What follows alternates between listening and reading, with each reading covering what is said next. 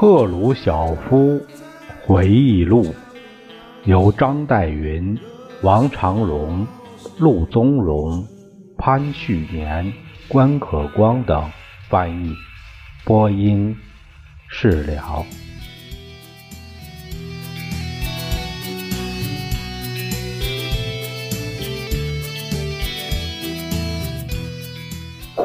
很幸运，布琼尼的威胁没有见之于行动。伊凡·赫里斯托弗·罗维奇·巴格拉米扬仍旧活得安然无恙。祝愿他再活一千年。他一贯是个正派的人，也是一位优秀的军人。后来，在我们努力打退德国的进攻时，前线很多重要的地段都交给他负责。我应该说一下我同弗拉索夫的关系。他后来成为叛徒，背叛了祖国。战前，他指挥过英雄的九十九师，这是第二次世界大战中第一个荣获红旗勋章的名垂史册的事。他被广泛的认为是一个好人，一位非常有才干的指挥官。当基尔波诺斯同我正在物色适当的人选来负责指挥我们为了保卫基辅而新编的第三十七军时，基辅军区人事部门推荐了弗拉索夫。我决定从莫斯科了解一下他的政治情况。那时我们仍旧生活在怀疑到处都是人民的公敌，特别在武装部队中这个气氛里边，我希望弄清楚我们是否可以把第三十七军的干部任用权与保卫基辅的任务交给弗拉索夫。我打电话给马林科夫，他是中央委员会人事部门的负责人。我自然不指望他本人对弗拉索夫有什么了解，但是我想他可以派一些人去调查一下，给我一份对弗拉索夫过去经历的估价。电话接上后，我问马林科夫：“你能给我一些关于弗拉索夫是什么样人的材料吗？”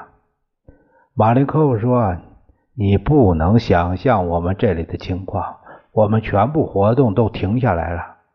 我不能找到任何有空的人去帮助你。你必须做你认为应该做的，并且承担你的决定的全部责任。这样，我只好相信其他军人的推荐。此外，就没有任何材料可以供参考。在这个基础上，基尔伯诺斯同我决定放手委任弗拉索夫为指挥官。他很果断、很有效率地担当了指挥的任务。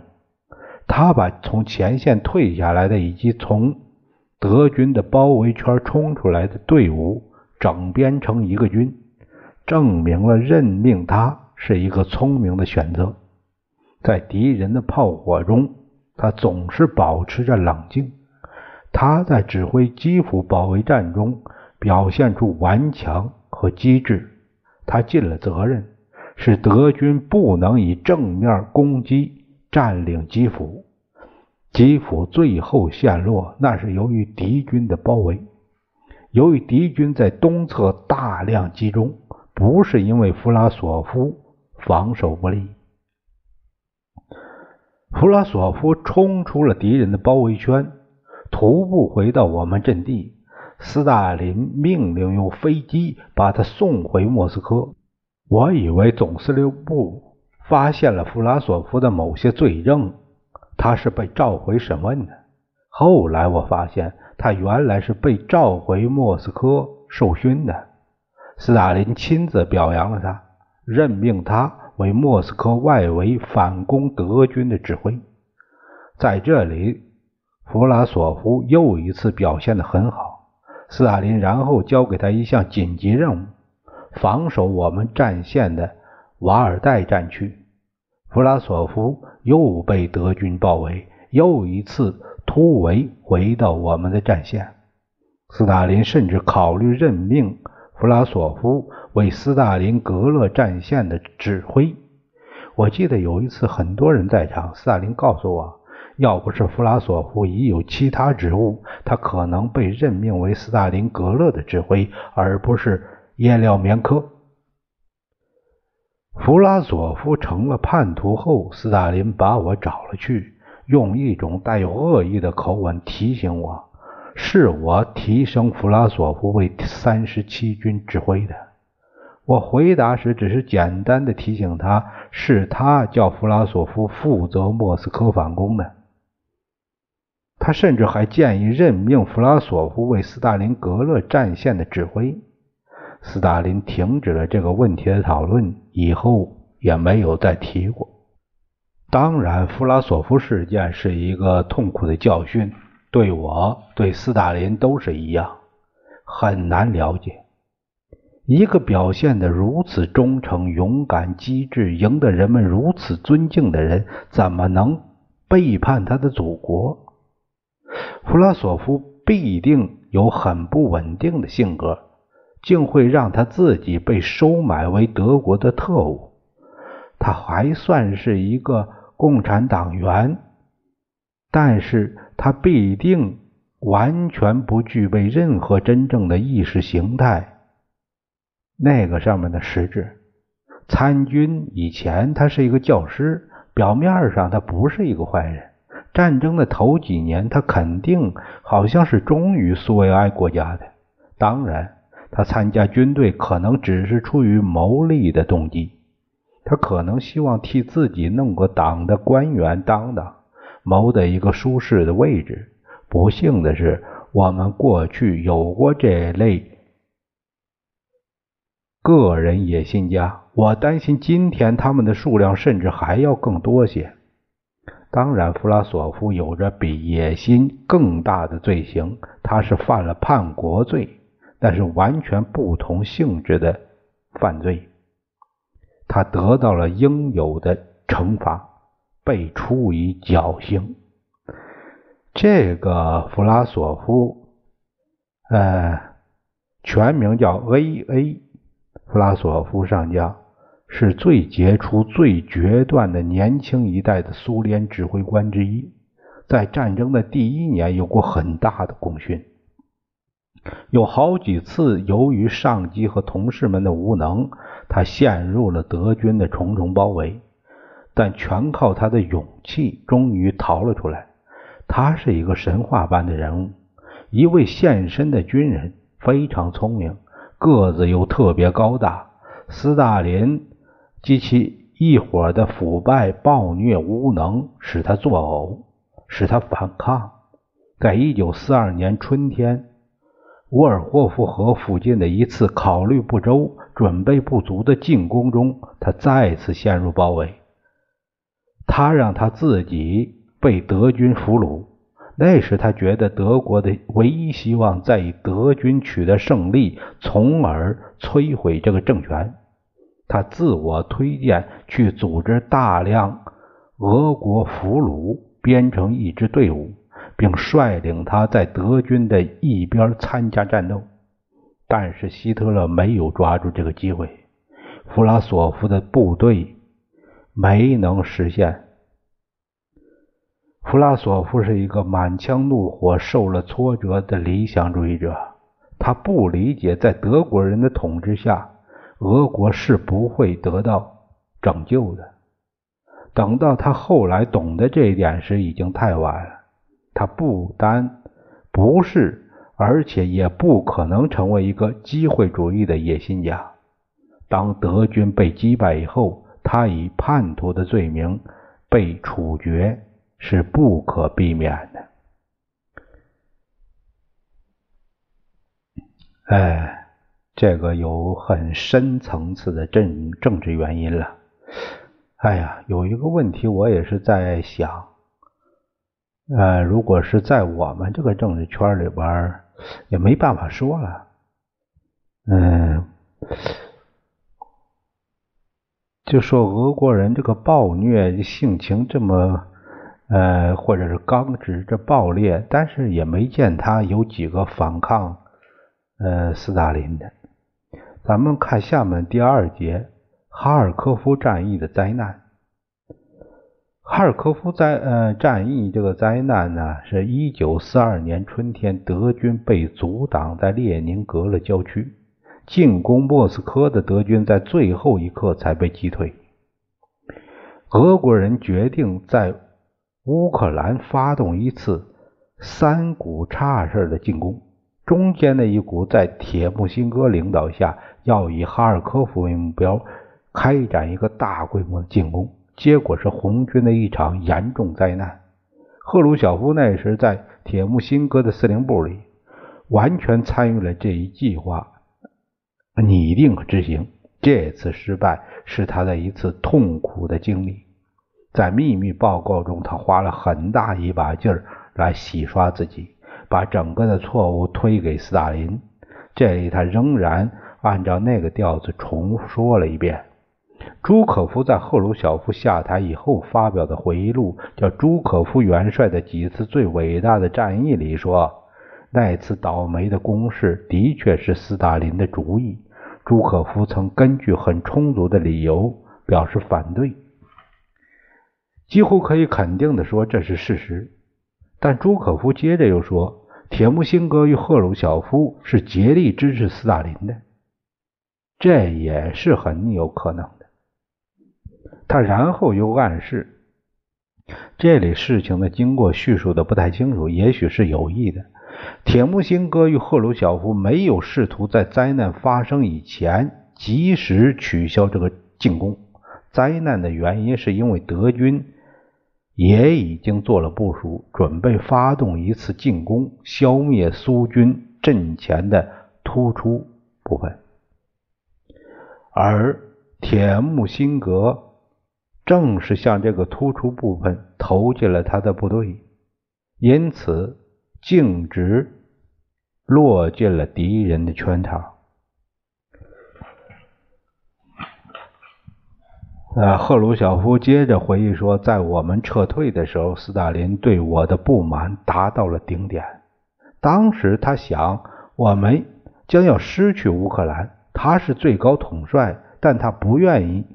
负失败的责任，他开始寻找替罪羊。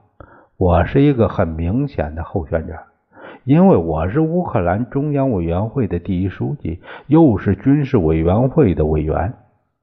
我最危险的时刻，可能是在一九四二年反攻哈尔科夫遭到灾难性失败的挫折那个时候。这次战役开始的时候很顺利。我们很容易的突破了敌军的前沿阵地，太容易了。我们发现敌军没有集结部队来抵挡我们，我们好像面临着一条没有阻挡的大路，一直深入到敌军占领的地区。这是使人不安的，这意味着我们进入了敌人的圈套。我们通过侦查发现，敌军在南线的阿尔瓦扬斯克集中。很明显，德军计划攻击我们的左翼，消灭我们在冬季战役中形成的一段突出阵地。我们认识到，向西面插入越深，我们的侧翼拉得越长，德军也就更容易分割包围我们。在还不太晚的以前，我们及时猜出了敌人的阴谋。现在。我们该做的是，这是征得上级的许可，取消这次进攻，把队伍撤回来。下面有个注脚，就是铁木辛哥的进攻从五月十二日开始，连续好几天进展顺利，这太顺利了，一直到五月十七日，当苏联军队很危险的铺开以后，真实的情况才开始出现。十七日的午夜才打电话给斯大林，而在十八日凌晨，德军已经开始反攻，致命的包围已经在进行中了。被包围的俄国人失去了控制，绝望的处于守势。呃，赫鲁晓夫接着说：“我忘记了当初是谁发起了组织哈尔科夫战役的。后来斯大林指责我说是我命令这次进攻的。我不否认他也有我的份儿，但是我问斯大林，关于这次战役的指挥官铁木辛哥又该怎么说呢？不，斯大林说，完全是你的主意，铁木辛哥只是服从了你。”我回答说：“那是不可能的，你必定是不了解铁木辛哥，他的意志非常坚强，他从不同意一次战役，除非他认为是一个好主意。事实上，实际做出反攻哈尔科夫的作战计划的是巴格拉米扬同志，我们西南战线的指挥部同意了。”指挥部也同意了，总指挥部也同意了，我们大家都参与了最初的决策。现在我必须劝说总参谋部取消这次战役。我知道这是一件不容易的事。当我们一发现向哈尔科夫进攻的危险的时候，我立刻命令停止进攻，同时采取措施加强我们的防卫。我们调动了大炮、装甲部队、反坦克部队来保卫我们暴露的左翼。当所有必须下达命令已经下达，使我们有效的从攻势转为守势以后，我回到住所去休息一下。但是早晨三点钟，天都快亮了，我刚脱下衣服想躺下，巴格拉米扬突然冲了进来，他非常激动。我很抱歉来打扰你，赫鲁晓夫同志。他说：“但是我想你应该知道，莫斯科已经取消了我们停止进攻的命令。”什么？这怎么可能？是谁决定的？我不知道。我所知道的，如果我们继续发动攻势，那么将走向灾难。我们在战线突出部分的部队将被毁灭。我请求您亲自对斯大林同志讲讲，我们唯一的希望就是您能说服他改变他取消我们命令的决策。我从来没有见过巴格莱米扬同志处于这样的状态。他是有理性的、大公无私的人，我喜欢他，我甚至可以说我非常喜爱他。我始终佩服他清醒的头脑。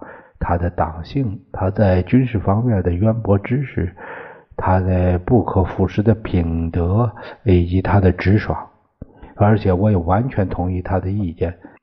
我的确有必要同斯大林谈一谈。我必须试图改变斯大林的想法，虽然我预料会有更最糟的结果。我和总指挥部接通电话时，巴格拉米扬同志同我在一起。接电话的是亚历山大·米哈伊洛维奇·华西列夫斯基。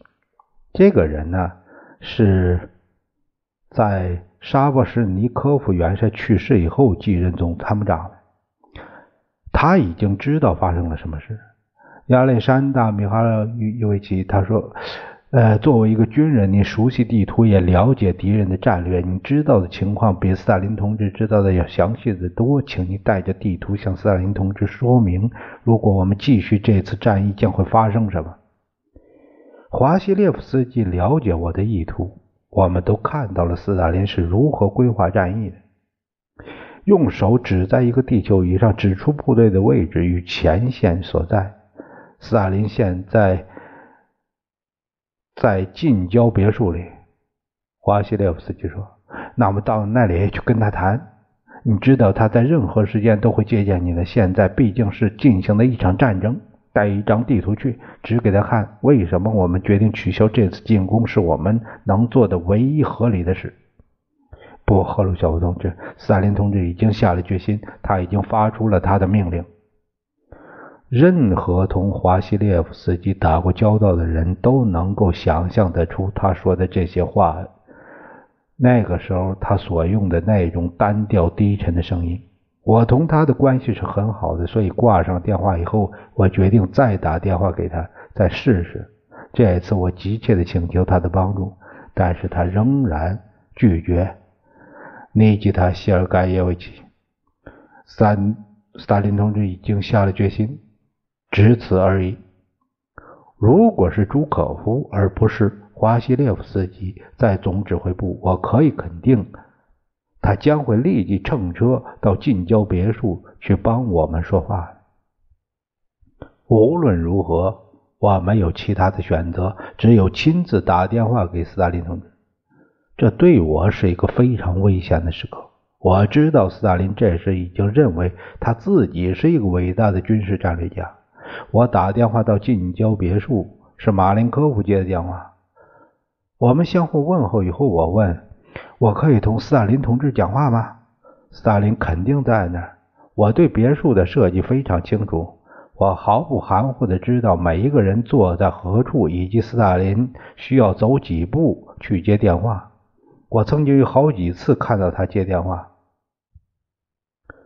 我听到马林科夫在讲，是我打来的电话，要斯大林跟我谈谈。马林科夫又拿起电话告诉我，斯大林同志说：“你应该告诉我你需要什么，啊，我可以把你的口信转给他。”这是将要发生困难的明确的信号。我坚持着，我希望同斯大林同志亲自讲。我必须向他报告前线的情况。马林科夫转告给斯大林，又回来拿起电话机说：“斯大林同志仍然说你应该告诉他你需要什么。”这样，我不得不告诉马林科夫：如果我们继续进攻，就要落入敌人的圈套。我们的阵线拉得太长，有所削弱，我们向敌军暴露了我们的侧翼。当马林科夫向斯大林报告时，我又等了一会儿，他回来说。斯大林同志知道你没有得到前线指挥官的同意，就做了停止进攻的决定。他知道取消这次战役是你的主意，完全是你一个人的主意，他是反对的。我至今不能相信铁木辛哥会告诉斯大林，我将我的决定强加于他。我想斯大林只是试图把我弄得一时不知所措，使我无法同他争论。马林科夫同志，你是知道铁木辛哥的性格的，他绝不会接受这个决定，除非你也相信这次战役必须停止。继续讨论这个问题是没有意义的，斯大林说：“进行进攻就是了，必须进行。”那好，我说：“命令就是命令，继续进攻是很容易的，因为我们前面没有敌人的部队，使我们担心的正是这一点。”马林科夫挂了电话。巴格拉米扬同志同我在一起听到了这次谈话，他精神上实在受不住，突然哭了起来。他预见到将要发生的事是什么？他是为了我们的军队而哭的。关于这次电话的对白描述和秘密报告中的有关部分是一致的。除了一个新的非常奇怪的细节，那就是斯大林通过马林科夫指责赫鲁晓夫未征得铁木辛哥同意而独立行动。铁木辛哥和他的参谋长巴格拉米扬那时是拼命想获得停止进攻而撤出他们尚可挽救的部队的。那这就是很奇怪的事。正如我们所预料的，几天以后灾难发生了。我们无法去扭转它。许多将军、校官、较低级别的军官和士兵阵亡，整个第五十七军被消灭，几乎没有人幸免。我们的部队已经深入敌区。当他们被包围时，他们甚至没有足够的燃料去逃跑。徒步撤退也不可能，因为距离太远，很多人被杀死，大多数成了德军的俘虏。古罗夫将军不知怎样设法乘一辆坦克逃了出来。有些人建议他应该以临阵脱逃的罪名受军事法庭的审判，但我对他们说：“我们损失的将军实在已经够多了，你要再……”失去设法逃出来的几个吗？你们是不是都发疯了？当然，斯大林是永远不会承认自己的错误的。这次灾难发生的几天以后，我接到从莫斯科打来的电话，他们不是要前线总指挥铁木辛哥回莫斯科，却是要把我召回去。你可以想象我是何等的沮丧。我几乎不需要描写我的感受。我们损失了许多万人。不仅如此，我们还失去了那一个一直鼓舞着我们的希望，失去了我们可以在一九四二年内扭转战局，把入侵敌人打回去的那个希望。为哈尔科夫战役的失败而难过，已经是够坏的了。更糟的是，好像还要我个人为此承担全部责任。我知道，虽然我曾试图停止这次进攻。以避免这次灾难，但这并不会使我得到好一些的对待。如果斯大林同意我们停止进攻的建议是正确的，那就意味着他承认自己的错误。那样的高贵品德他是没有的。为了逃避承担错误的责任，他是什么事情都干得出来的。当我乘飞机回莫斯科时，我清楚地看到自己所处困境的可悲前景，我只好听天由命。我准备面临一切可能的后果，包括被捕。最初，斯大林一点不露声色，看不出他是对我发怒还是对我同情。他是一位很好的演员，他的脸是一个不可测的面具。然后他讲，德军已经宣布他们俘虏了我们二十万人。他们是说谎吗？不，斯大林同志，他们没有说谎。那个数目差不多，我们大约有那么多人，也许还要多一些。我们必须设想，有些人阵亡，其余的成了俘虏。苏联官方的伤亡数字是五千人阵亡，七万人失踪。三百辆坦克被击毁，德国人说俘虏了二十万人。斯大林没有再说什么，但是我可以看出他的内心正在受着煎熬。我不知道何时这个沸腾的水壶将要爆炸，什么人在爆炸的时候将要被烫伤，但是他克制了自己。当时他没再说什么。